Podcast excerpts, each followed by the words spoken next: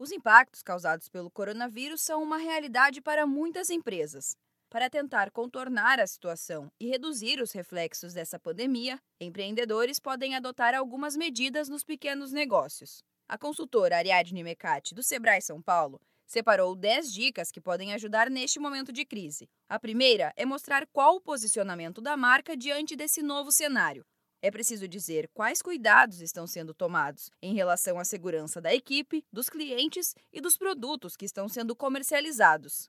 A forma de consumo mudou, então o empreendedor deve fazer uma análise sobre a necessidade do seu público e, com essa resposta, partir para a terceira dica: reinventar o seu modelo de negócio. É a hora de pensar em novos produtos que possam ajudar e facilitar a vida do seu cliente. E essa tomada de decisões em relação ao que deve ser feito precisa ser urgente. Essa é a quarta dica: agir rápido para evitar mais impactos, mas sempre planejando de forma dinâmica essas ações.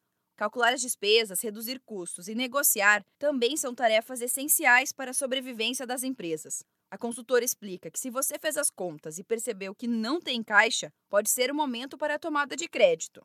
Se você está com capital de giro apertado e esse momento as vendas caíram, então busque créditos. Estão saindo várias linhas de financiamento, então cada empreendedor precisa buscar aí na sua região é, as linhas e opções favoráveis e renegociar dívidas. Oferecer produtos online é a alternativa para muitos empreendedores que estão com seus estabelecimentos fechados durante este momento de isolamento social.